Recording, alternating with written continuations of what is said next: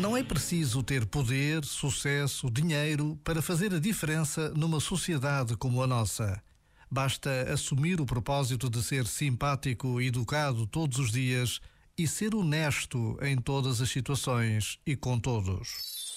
Este momento está disponível em podcast no site e na app.